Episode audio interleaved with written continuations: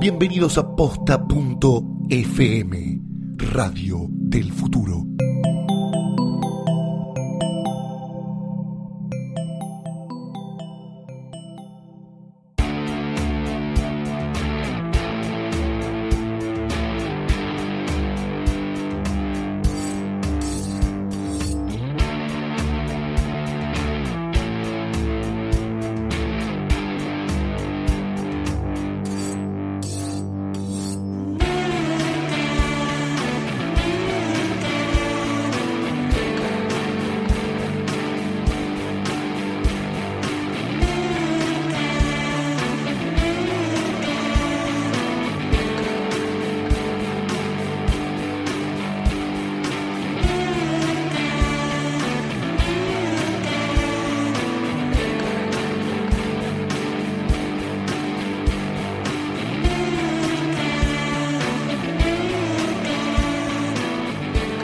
Tal amigos? Bienvenidos al show carnívoro de posta.fm.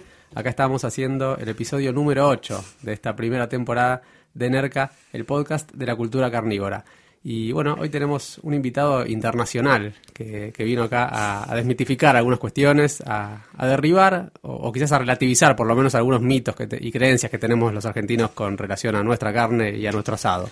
Eh, sí, bueno, esta semana eh, se tuvo lugar el Mundial del Asado en Suecia. Para, para gente que se dedica al periodismo carnívoro, tener un tema caliente en agenda no es frecuente, así que vamos a aprovechar nuestro Watergate y nuestra oportunidad de, de hablar de algo que pasó recientemente. Como saben, Argentina salió último.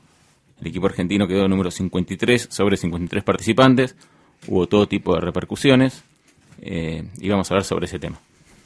Bueno, para hablar de este tema está Larry Rogers, que Hola. es el... ¿Qué tal? ¿Cómo estás, Larry? Es el dueño del Tejano. Él vino a Buenos Aires hace cuántos años, Larry? Uh, casi 10 años.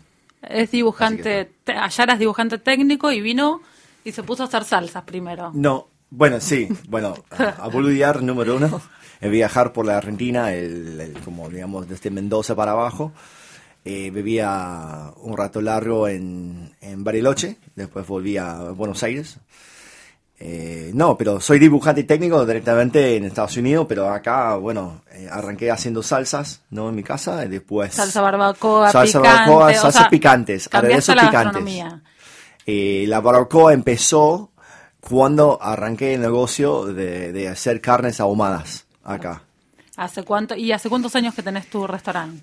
Eh, bueno, el restaurante ya estamos en do, 12 años, 8 meses, ponele, casi 13 años, eh, en donde estoy ubicado ahí en Honduras, 4416.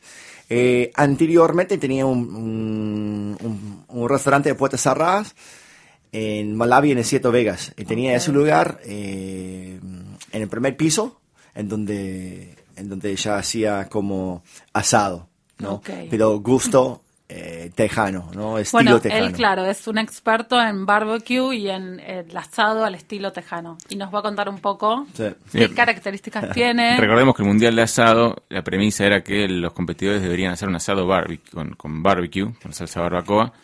Eh, y, y, también, bueno, para los que no sabían, y también tenían que hacerlo en un, en un chulengo, en una parrilla tipo barril, digamos y el equipo argentino decidió hacer, hacer el asado en el piso con, el típico asador argentino y con chimichurri en vez de barbacoa. Nada, fue una decisión de hacer, hacemos la nuestra y, nos la bancamos loco, chabón.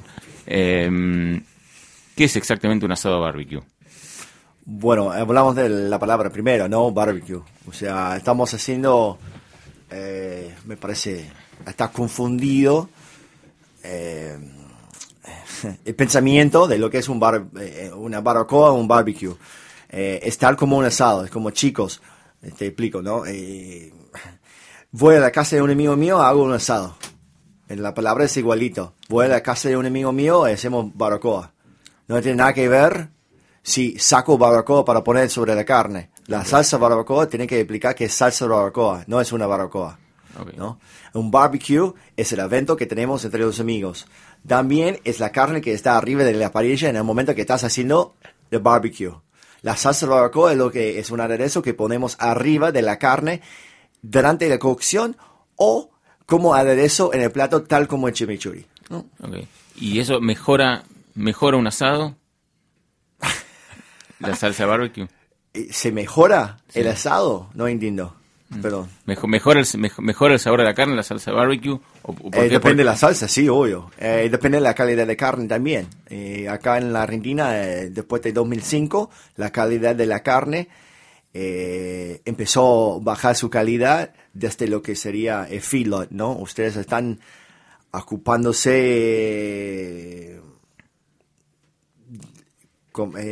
ustedes están como usando el, el, como el método... Hay un exceso de feedlot, decís que... Sí, no, no, no es un exceso. Ustedes están arrancando, eh, están desarrollando el, el movimiento de feedlot acá Exacto. para dar más carne a, a la población doméstica. O sea, ustedes están eh, buscando la salida de la carne más barata. Seguro. Y, o sea, a césped o, o de, de- de free range no hacen mucho acá más para el, el consumo doméstico. Para exportar, ustedes siguen exportando Carne de o sea, pastura. Pero que- vos, Carne, claro, exactamente. De césped, ¿no? O sea, Seguro. están comiendo eh, el pasto. pero vos que sos tejano, te estabas contando antes que allá la car toda la carne es de feedlot. Claro, la sea, mayoría de la carne eh, está, está de filo directamente. Entonces, ese se hace la carne más grasosa, ¿no? Eh, Tienen, no sé cómo se llama, es el mármol, o es, el, Mm. Es el, la fantasía de la, de la grasa dentro de la carne. Sí, esas vetas en- entre el músculo. Claro, exactamente. Entonces, en, desde feedlot y algo que es eh, free range, ¿no? No tenés eh, free range, tenés mucho más músculo, ¿no? Eh, la vaca está caminando, está comiendo mientras que camina, ¿no? Ok. Ahora, Eh, a- a ojos de- el feedlot se quedan fijos y no Sí. hacen ejercicio directamente. Ok. A ojo de un extranjero, la- un asado argentino con chimichurri, Sí. eh, ¿está realmente bueno o es algo que, que nosotros creemos que es así y que se lo vendemos al, al turismo eh, que viene para acá? Eh, Sí, sí. Hablando de chimichurri, ¿cómo aderezo? Si, yo voy a Texas y hago un asado, eh, como hicieron los, los participantes, digamos, hago un asado Sí. eh, a la Argentina con chimichurri. Sí. Eh, Está bárbaro. ¿sí? ¿Le gusta? Sí, le gusta. Ahora, vos que... A la gente, sí, le gusta. Le gusta carne. Mm. Yo soy un, un argentino, llega- llego a Texas y me invitan a una barbecue. ¿Qué diferencias voy a notar, además de la salsa, digamos, en, en- en- en la- en lo que es con relación a un asado tradicional acá en, en Buenos Aires, por ejemplo? Ah, bueno, perfecto. Eh, sí, es muy fácil. eh. Mira, directamente lo que uno va a tener, bueno, dos cosas. Hay eh, puedes hacer asado en el sur, ¿no? Tal como Texas, y nosotros tenemos una forma para hacer asado, ¿no? Es ahumar la carne. Somos famosos para hacer eso. Ahora, en North Carolina, South Carolina, tienes eh, barbacoa, el aderezo, tal como mostaza, no vinagre, pero las cosas que están comiendo ahí en la barbacoa, ¿no? En el barbecue, eh, sería como pulled pork, eh, la costilla de cerdo, eh, la bondiola también, que es el pulled pork, que lo hacen la bondiola, ¿no? Capaz que está ahumado, capaz que no. Eh, pero en Texas lo que vas a encontrar, directamente hablo de Texas, ¿no? Porque no soy de, de esos eh, estados. Eh, encontrás eh, la costilla de vaca, ¿no? Encontrás la costilla de cerdo. Eh, podés encontrar las dos cosas dentro de la máquina, ¿no? En la ahumadora. O podés encontrar sobre la parrilla como ustedes tienen acá, tal, tal cual. Y barril, no sé cómo se llama. Sí, chulengo. Bueno, barril. eh, bueno, ese barril. Nosotros usamos ese tipo de aparato para ahumar. Usamos, tal como el asado en Texas, para como grillar. Y la carne vienen en chorascos. Por ejemplo, bife chorizo se, se, se- ve en, en, en la parrilla, pero se ve en fetas, tal como eh, vas a empezar a comer. Eh, viene en chorasco. Claro. Entonces es fuego alto, ¿no? Vuelta a vuelta, la carne está. Y con, con fuego en general de, de gas. Sí, fue, nada, depende, depende. Depende si la persona tiene la, la garrafa o no, a la ráfaga o no. ¿no? Se- Depende si la tienen a gas o de leña, pero podés ver eh, amba- ambas Y el cosas. ahumado es para, le aporta sabor y algo más, o sea, la carne la hace más tierna. ¿Y por qué la, la tanto tiempo es que la, la tienen? Bueno, eh, en mi opinión, digo, en, en la experiencia que tengo nada más, que no soy experto en nada, solamente, o sea, tenemos un cono- conocimiento que, que va derecho a las carnes ahumadas, te da un sabor eh, de ahumado, ¿no? De leña. Es una técnica que viene de los españoles, eh, de aquel entonces, ¿no? Mil, o sea, 700 y algo, cuando estaba metiendo el chancho en la tierra, ¿no? Eh, está cocinando con hojas y un montón de boludeces más, de madera y bueno. Y ese estilo se quedó y los cortes quedaron desde aquel entonces en donde los cortes más baratos necesitaban más tiempo de cocción, más, más, menos fuego y más tiempo para ablandar la carne. Entonces el humo con agua y con leña, o sea, la leña se prende, se apaga la llama por eh, una manera que tiene la máquina, se apaga la llama, o sea, se tira el calor y tira el humo. Cuando se apaga la llama, tira el humo. Bueno, el humo se, se pone en contacto con el vapor que tiene la, la máquina. ¿Cómo tienen vapor? Tienen vapor por lo que serían unas bandejas de agua. Y cuando se calienta el agua, ¿qué hace? Vapor. se, se evapora. Y de ahí se mezcla con el humo y tenés un ambiente húmedo. Y esa da cocinando la carne lentamente, poniendo lo que es, es el famoso anillo de ahumado. Es el anillo que arranca lo de arriba para abajo, o digamos, eh, fuera por dentro, negro hasta, o sea, quemadito, hasta rosa, ¿no? Y marrón después. Marrón. Alguna vez escuché que dijiste, acá se vende para ahumar Sí. eh, el humo líquido. Y vos dijiste, alguna vez escuché decir que no, que no te gusta. Es Eh, vender humo, literalmente, ¿no? Sí, se vende humo. Eh, pero no, eso no, no, no usamos eh, en lo que estamos haciendo en cocciones de carnes. Solamente usamos cada tanto, si yo necesito una salsa especial eh, que tiene más gusto de humo en, para un plato que no lleva una carne ahumada. Pero por lo general, y 99.9% usamos leña. Claro. O sea, la carne es, está ahumada directamente. Pero Yo yo- no uso humo líquido. Pero en mi, local. en, en mi casa, si yo quiero ahumar, ¿vale usar humo líquido? O igual decís que... Ento- eh, Si no tenés la yo, máquina. Claro. yo diría que hice un aderezo con humo líquido y tengo una salsa aderezo eh, que tiene gusto de humo. No estoy comiendo carne ahumada. Es lo que diría yo. O sea, no estás cocinando nada ahumado. está claro. o sea, Ahí- estás poniendo un aderezo arriba de la carne que tienen esencia de humo. ¿Y existen hornos ahumadores, digamos, otros dispositivos? eh, Sí, nosotros somos fabricantes del horno. Ajá. también. Yo, nosotros fabricamos eh, en nuestro horno que tenemos. Eh, el- mi amigo de fabricante se llama Sí. Craig Jewell, es eh, fabricante de ceros. eh, él arrancó diseñándolo. eh, empezamos eh, diseñándola. eh, nosotros empezamos a desarrollar el primer máquina, el segunda máquina para mi local hace tres años atrás, que se puede ver en Facebook, en fanpage. O podés ir a Barbecue Mobile, que está en Facebook también. Él tiene un fanpage y él es fabricante. Claro, pero no para un uso doméstico, una persona para su Sí, casa. sí, sí, sí, Ah, totalmente, sí. O sea, él tiene un par, es para tu jardín. Sí, es una cosa de casi 90 metros o un metro 20 por un diámetro, es un tubo, ¿no? De oxígeno o algo de esa forma. Sí. Y tiene una caja de fuego acostado. Entonces prendes el fuego a la izquierda, a la derecha, tiene escape por el otro lado, el lado opuesto, para que corre el aire, ¿no? Para hacer convección, ¿no? Eh, entonces, eh, sí, sí, sí. Volviendo un totalmente. poquito al mundial Podés tener en tu casa. Ok. del asado, ¿vos qué le hubieras recomendado a estos chicos? Como dos o tres tips para hacer una buena barbecue. Lo que tendrían que haber ¿Salsa barbacoa o No, la- O la- asado. El asado al estilo, tejano? al estilo ah, tejano. oh, oh, ya, ok. Eh, mira, el fuego lento, la carne roja, jugosa, que está sangrando directamente, o hace el sonido de vaca cuando lo cortas, ¿no? Mu, mu. O sea, la carne co- comemos bastante jugoso. Eh, la verdad, la Argentina es casi el único país que yo conozco realmente que están comiendo un bife de chorizo cocido. Sí, no existe para nosotros. Eh, corte de carne en Estados Unidos, eh, encima del sur, cuando estás haciendo un asadito, eh, directamente, mira, el chimichurri va. Yo totalmente estoy fanático de chimichurri, me gusta mucho. Eh, el chico que trabaja conmigo de noche, eh, Max, es mi cocinero de noche, hace un chimichurri de puta madre.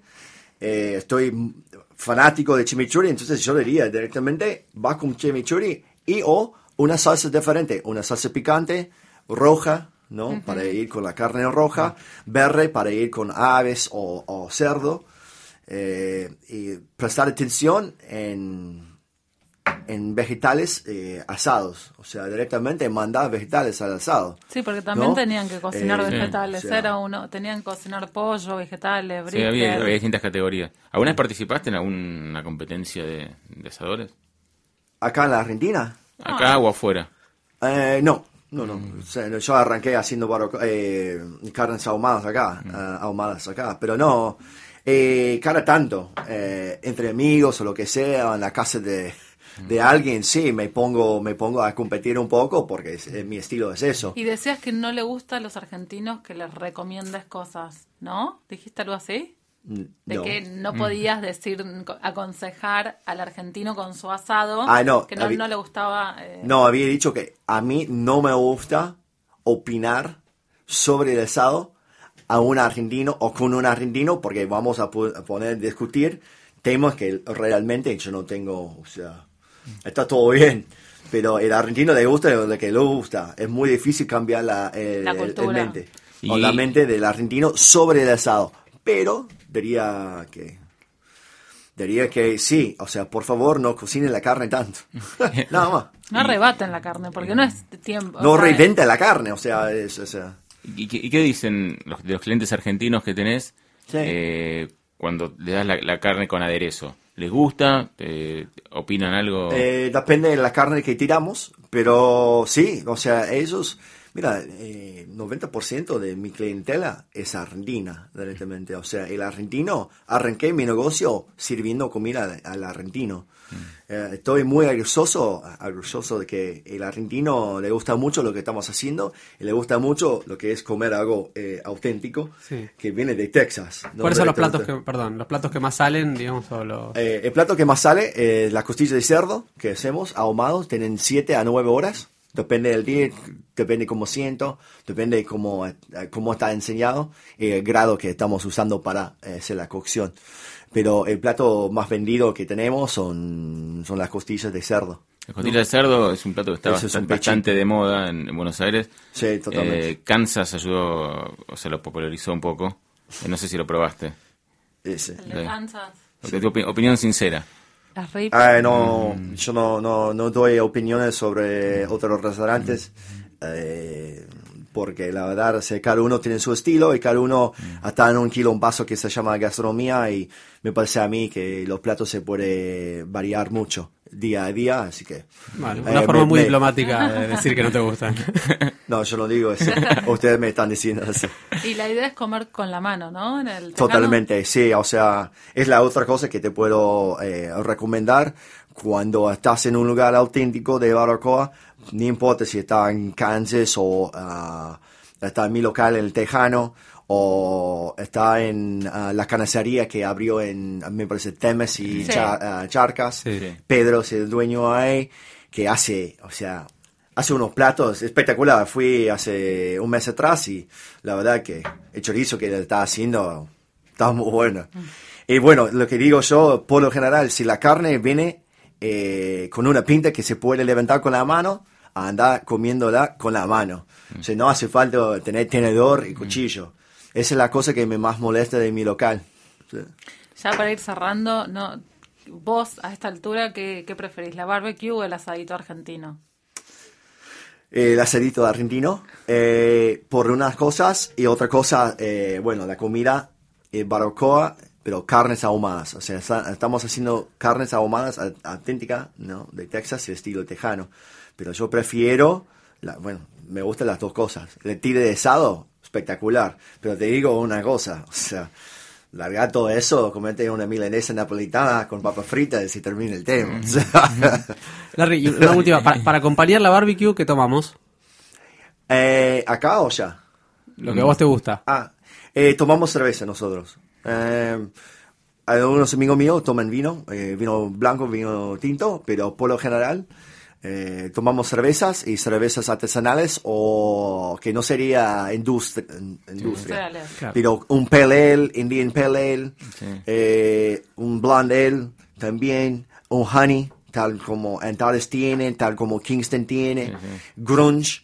eh, hoy en día, o sea, la cerveza que más me gusta a mí, hoy en día para la barbacoa que hago yo, La las carnes armadas, es directamente en Tares Honey y Grunge hace un Blonde L y hacen un- una IPA, o sea, te digo, es la mejor cerveza que había probado en la Argentina, están haciendo la mejor cerveza que, que hay, ¿no? Y acá en este país. Buena recomendación. Sí, no, buen, buenísimo. Pero con carnes ahumadas, ¿ah? Para que no va con otra cosa, pero con mi, con mi comida ya sirvo un montón de, de cerveza artesanal.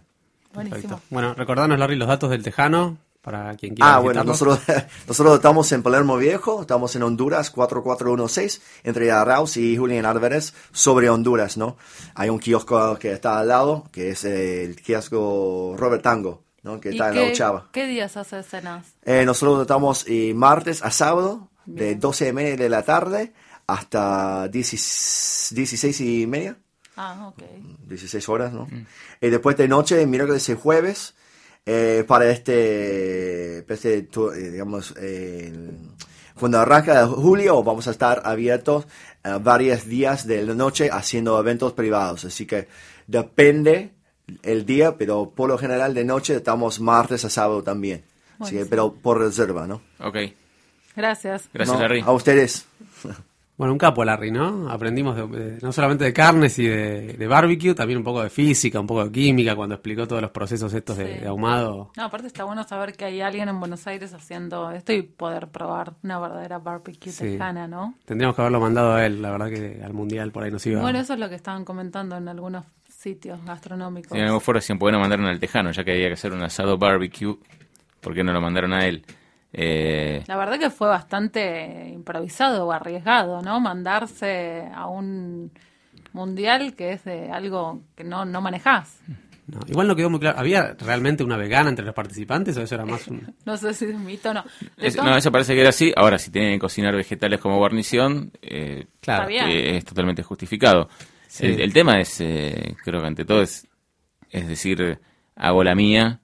Eh, re- recién decía, lo comparaba con, con Maradona cuando era técnico de Argentina, fue a jugar a Bolivia, donde todos le decían, mirá que hay 3.500 metros de altura, y dijo, yo a la altura la gambeteo. La primera gambeta nos metieron seis goles.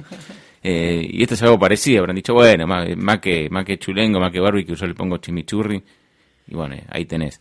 Eh, Pero creo que no fue el chimichurri, ¿eh? porque es un detalle, podría haber sumado. De No, y otra de las quejas que esgrimieron eh, los participantes es que había que cocinarlo durante 10 horas, lo cual en realidad está buenísimo. Justamente eso es una ventaja. No es que te dicen, che, hacelo en una hora y que salga tierno. Eh, nada, la, la verdad que creo que estuvimos bastante flojos nosotros en no mandar un corresponsal especial a, a Gotemburgo Nosotros a habíamos, el Mundial. habíamos invitado a este, a este grupo para que venga. No, nosotros invitamos a, la- a las mujeres de asadoras argentinas eh, que gentilmente declinaron la invitación argumentando que tenían exclusividad con, con otros medios, así que bueno, no pudimos, pero primero se, eh, se pensó que ellas estaban también involucradas en este grupo, eh, después resultó que no, aunque había mujeres, eso también fue un poco criticado desde No, una mirada machista por ahí, pero bueno. eh, Eh, aparte era mayoría de mujeres, Sí. eran cuatro mujeres y, y tres hombres. Pero bueno, la culpa no es del chimichurri, no es de las mujeres. Quizás eso, eh, tenga, ven- vengan bien estas, eh, estas heridas al orgullo, ¿no? Porque lo que comentábamos de Martitegui era que eh, Sí. marcaba esta, esta maldición de la carne que quizás eh, al tener un producto tan bueno, una tradición de una materia prima tan buena, bueno, esto nos, eh, nos aburguesa un poco y nos impide innovar y animarnos a otras técnicas. Pero inclusive alejémonos de lo que es eh, concretamente el asado, un bife a la plancha, que está buenísimo. Acá en general es bife a la plancha, cuando hay muchas opciones para, para aderezarlo, desde, ponerle aceite y ajo y una hojita de romero, que no cuesta nada y que le da mucho más sabor. Pero bueno, estamos acostumbrados a que la carne se come con sal y, no mucho más, y la discusión pasa por cómo se sala y cuándo se sala. Cuando en realidad el abanico de, opciones de, de- de- sumarle sabor a un, a un pedazo de carne es mucho más amplio que eso. También salió una nota que decía que no hay una sola forma asar argentina. O sea, que hay como Claro. de- depende de la región, que los que están los que hacen con cuero, los que lo hacen a la estaca. Eh, no hay una sola forma. Claro. Estaría bueno hacer un, un mundial más regional. Igual hay mundiales Bueno, más. de, de hecho, bueno, esto lo estamos grabando el viernes 19 de junio. El, Sí. Mañana, sábado 20 de junio, se hace en Rosario el Club de Asadores de la, a la Estaca, que hay varios en el país, hace un concurso. Hay 32 parejas anotadas y ahí sí que me gustaría estar. Así que, bueno. vamos a seguirlos, el Club de Azores, eh, de Azores a la Estaca, a ver cómo, cómo le fue. Está, está buena la idea. Bueno, y veremos cómo nos va en el- algún próximo mundial, si es que tenemos la, la suerte de clasificar. O de, Habría que hacer unos preclasificatorios, claro, ¿no? Y aparte Y elegir mejor, a la- la- armar mejor la selección. tendríamos que estar como todos más involucrados. Sí, Exactamente. No solo salir a criticar al final cuando ya está el resultado. tal cual. Pero bueno, vimos el árbol, el árbol caída, el árbol caído y hicimos leña. Algo En así. fin. Eh, pasamos a la sección carne picada. Dale. Bueno, arrancamos entonces con nuestra sección de noticias breves, curiosidades, apostillas. Eh, en este caso, eh, Claudio nos tiene ah, para contar. Sí, no, no, quiero, quiero comentar algo breve. Eh, pues Está- viene... está, está como loco, Claudio. ¿qué No, no, no quería que empiecen ustedes, pero voy a empezar yo porque viene, porque viene atado a lo que eh, a esto del extranjero Sí. y a cómo toma el extranjero el asado argentino. Eh, y bueno, vuelve Malman para variar, que lo mencionamos muy seguido y Es nuestro y- mentor espiritual. Sí, no, es, es, es casualidad, la verdad que. Pero también es fuente de, es fuente de noticias y, y hace cosas copadas o, o lo ponen en cosas copadas, en, Netflix, en, en, en videos que, que hemos, que hemos comentado. Eh, eh, leí en, en estos días dos notas de afuera, una de Food Republic y otra de, de Calgary Herald, Calgary queda en Canadá, eh, que hablan de cocineros que se inspiraron en el libro Siete Fuegos para traer las técnicas de asado con fuego a sus países. Eh, uno de esos se llama eh, Pat Martin y fue a Nashville y habla que se sorprende de que no hay termómetros y no hay termostatos y uno tiene que poner la mano sobre las brasas para darse cuenta si la temperatura va. Es como una especie de maravilla sobre estas técnicas que nosotros tenemos bastante, eh, a las que estamos bastante acostumbrados. Y también, bueno, que Malman también un poco se, se lo pone como un... No digo que uno se burla, pero se dice, bueno, ¿qué hace este tipo en saco y pañuelo haciéndose el que cocina como un indio?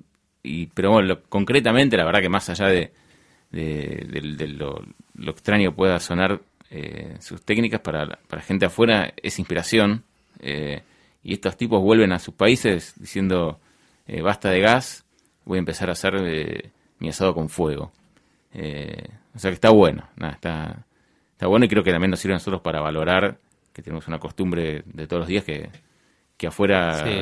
afuera es, eh, es valorada. Y bueno, suele pasar, ¿no? Por ahí que alguien no es tan profeta en su tierra, pero que por ahí tiene un reconocimiento mundial, bueno, por ahí es como el gurú del fuego. Sí, o- Obviamente haber estado en esta serie de Netflix le, le da mucha visibilidad Sí. y va a haber mucha gente que va a decir, che, a ver quién es este tipo. Bueno, yo tengo para carne picada una historia así muy anecdótica, muy chiquitita, de un chef neoyorquino que se llama Sandy D. Hall, que es el dueño del restaurante Black Tree, que él compraba sus cerdos en una granja en los alrededores de Nueva York y cuando una vez que fue a comprar hace unos meses los cerdos, se encontró con un corderito huérfano, que la madre lo había, no sé por qué razón lo había destetado. Bueno, la cuestión es que lo adoptó con su novia, lo tuvieron, se lo llevaron a su departamento en el Lower East Side de Nueva York y lo empezaron a pasear por toda la ciudad. Le dio tanta pena que sacó el cordero, o sea, dejó de servir cordero en su restaurante, adoptó el cordero y la historia terminó mal porque la policía le vino a decir que no puedes tener un cordero en Nueva York. Hay solo 15 animales permitidos para tener de mascota y bueno, el cordero no está incluido. Y hace unas semanitas eh, los separaron, pero él prometió que no va a volver a servir cordero en el restaurante. La pregunta es qué habrá sido la vida de ese cordero, porque por ahí está, está asándose la estaca en el restaurante al lado. Puede ser. Probablemente. Vamos a, a ver, vamos Bueno, a ver cómo sigue. ¿A con- vos? conmovedora, Ceci, la historia, la que llegó al corazón. No los veo muy conmovidos. No, pero era, sí. Era- Ah, si vos veías las fotos, de verdad no podés con- volver a comer cordero después de ver Por esas un, fotitos. por, un, por un ratito, por unas horas, después se te pasa. me estoy aguantando las lágrimas. Bueno, y por último, eh, iba a contar algo, pero mejor voy a contar otra cosa, porque ya que hoy hablamos tanto del, del fuego y de las técnicas de cocción, eh, no sé si tuvieron oportunidad de ver, creo que lo subimos al Facebook de Nerca y si no, lo subiremos en estos días, un video eh, una curiosidad eh, donde, eh, bueno, un grupo de científicos, eh, geólogos, vulcanólogos de la, una, una universidad de Siracusa, forman, un, forman un grupo que se dedica a investigar diferentes aplicaciones y usos de la lava. Los tipos desarrollaron lava sintética derritiendo roca basáltica y, entre otras cosas, uno de sus últimos experimentos, se ve que gente con, con bastante tiempo libre, consistió en, bueno, probar qué, tal resulta asar un par de bifes a la lava. Entonces, bueno, eh, el video es muy ilustrativo, lo van a poder ver, de donde hay toda un- una corriente de lava, eh, un dispositivo que, que, bueno, que calienta la carne y que aparentemente, según los testimonios de los que lo realizaron, quedó muy bien y muy pareja y muy bien cocinada. Así que, bueno, es otra El alternativa. corderito puede terminar en el cocinándose en lava. Marche un cordero a la lava sería. Ah, y ahora la me da lástima que no haya volcanes cerca de Buenos Aires. Pero bueno, esta gente creo que sintetizó lava artificial, así que por ahí podemos probarla de ese modo, ¿no? Un poco compleja la técnica, pero bueno. Bueno, todo llega. Todo Así llega y todo termina. Nos vemos la semana que viene en el próximo episodio de, de Nerca. Chao, hasta la semana que viene.